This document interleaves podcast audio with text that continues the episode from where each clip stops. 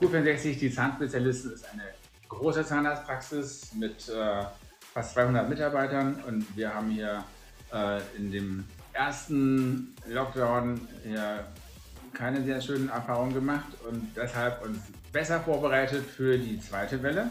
Und heute starten wir damit, dass äh, alle Oberflächen, mit denen Patienten und Mitarbeiter überhaupt nur Kontakt haben können, richtig äh, auf Langzeit desinfiziert werden. Das ist für Bakterien bedeutend.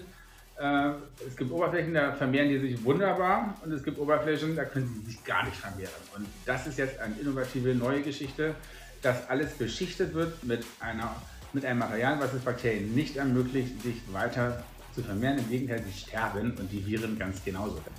Diese Beschichtung, die wir hier planen, hat äh, erstaunliche Eigenschaften, äh, die ich so vorher auch noch nicht kannte.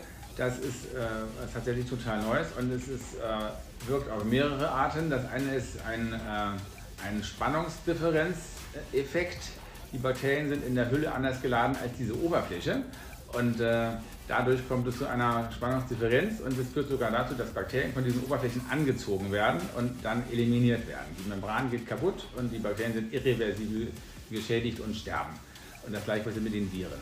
Und äh, das ist das, was äh, uns wichtig ist, dass hier auf keiner Oberfläche und das auch noch langzeitmäßig, das, das ist etwas, was nicht jetzt für, für eine Woche gedacht ist, sondern bis zu sechs Monaten funktioniert.